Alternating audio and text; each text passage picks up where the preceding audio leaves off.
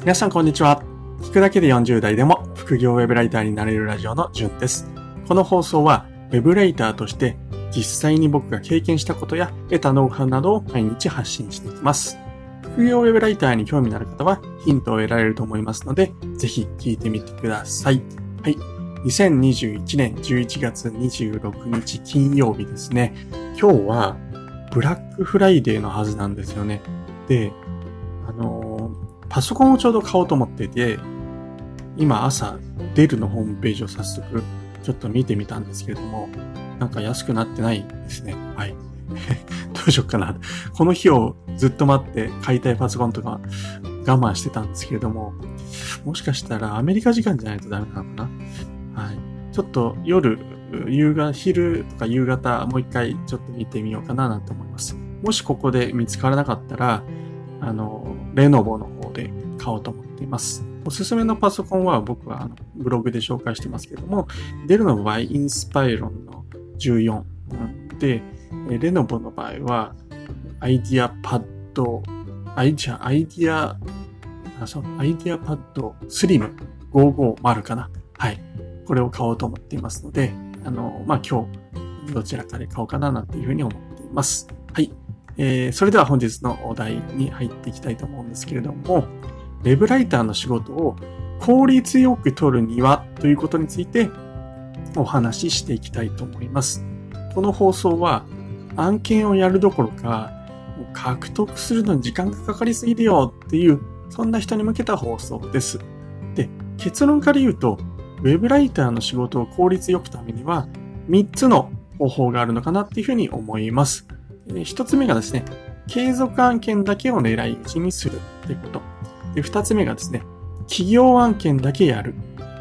で、三つ目はですね、昨日の放送で話したんですけれども、本日は隠し、あ、本当は、本日はじゃない、すみません。本当は隠しておきたいウェブライターの仕事の取り方6選を実践する。ちょっとこれ手前味噌で大変恐縮なんですけれども、はい。えー、この3つが大事かなっていうふうに思います。特に1番と2番ですね。継続案件だけを狙い撃ちにするっていうのと、企業案件だけやる。これは、えー、非常に大事かなっていうふうに思います。はい。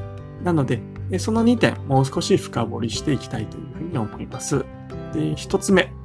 継続案件だけを狙い撃ちにするっていうことなんですけども、ウェブライターの仕事を取るときは、可能な限り単発の仕事ではなくて、継続案件を狙い撃ちにしてください。まこれなぜならば、まあ、単発の仕事よりも継続の仕事の方が提案回数が少なくて済むからなんですね。はい。で、当たり前なんですけども、5回の単発の仕事をする場合、提案は5回必要なんですけども、5記事書く案件、継続案件だったら、提案は1回で済むので、まあ、効率が全然違いますよね。はい。で、これランサーズとかで探す場合は、あの、こだわり条件で探すっていうのを開くと、まあ、記事数とかで案件数を絞り込むことができるんですよね。なので、そこで、えー、まあ5、5、5記事以上の案件だけ絞り込んで探すとか、そういったことをするといいかなっていうふうに思います。またですね、あの、ライターステーションっていうところが、あの、あるんですけれども、そこで仕事を、まあ、テストを受けてちょっと登録制になるんですけれども、そこに所属するとですね、1回の案件が非常に大きいんですね。昨日もちょっと案件が2個ぐらい来てたんですけれども、両方ともですね、20ページから40ページとかってすごく大きいですよね。なので、あの、まあ、40ページとかってなるともう、1ページ1000以上って書いてあったので、まあ、4万文字以上ということで、文字単価1円以上ですので、それだけで4万円とか、そんなレベルのものがありますので、まあ、ライターステーションなんていうのも、まあ、継続案件に当たるのかなっていうふうに思います。はい。で、他の方法で探す場合でも、1回の提案である程度、まあ、継続できるっていうことを条件に仕事を探していくといいというふうに思います。はい。で、2つ目。企業案件だけやるなんですけれども、ウェブライターとしての仕事の効率を上げるには、個人の仕事を請け負うよりも、企業案件に絞った方がいいのかなっていうふうに僕は思います。で、理由は4つあります。1つ目がですね、基本的に、継続案件が多い。で、二つ目。一つの案件が終わっても、他の案件があることが多いです。で、三つ目。その企業の場合ですね、結構編集者さんがついてるんですけど、編集者さん、編集者さんに、節が回んなかったです。評価されると、他の案件も任せられるんですよね。はい。で、四つ目。個人よりも予算があるので単価が上がりやすいからっていうこの4つの理由があります。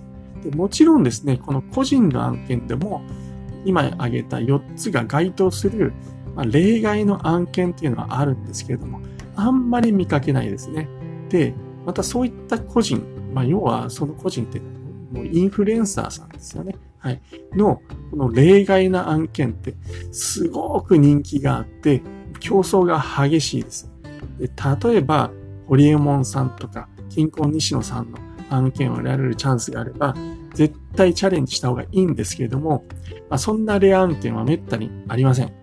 あとですね、まあ、今、金婚西野さんという話をしたんですけれども、金婚西野さんの案件は基本ですね、あの、サロン内だけの募集になります。えー、金婚西野さんのサロンですね。はい。で、僕も見たことあるんですけれども、何かですね、そういった案件があると、もう超優秀な人が殺到します。で、それらの人たちって、そもそもそのモチベーションは、あの、お金じゃないんですよね。はい。金婚西野さんと仕事がしたいっていう、もう超ファン で、しかも優秀な人みたいな人が殺到するんで、半端ないです。なので、普通にちょっと副業でお金をウェブライターとして稼ぎたいなーなんていう人にはちょっと向いてないのかななんていうふうに思ってます。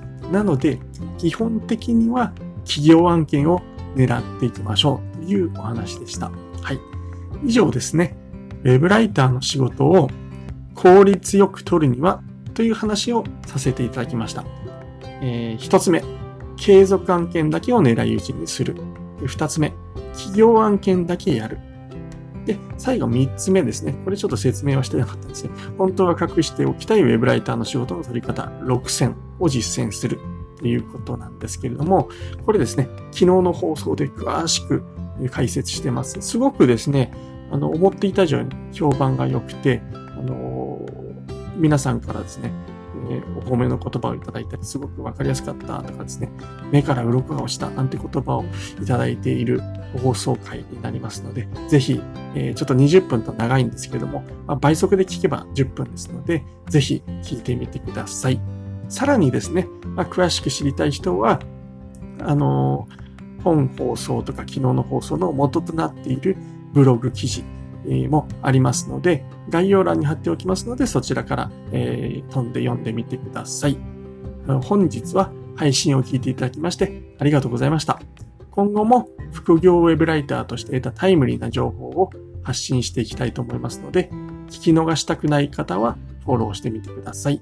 後で聞き返したいという人はですね、いいねボタンを押しておくと記録が残るし、僕も喜びますので、ぜひよろしくお願いします。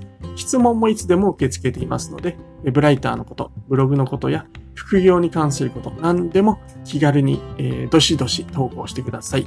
それではまた明日お会いしましょう。じゅんでした。ではでは。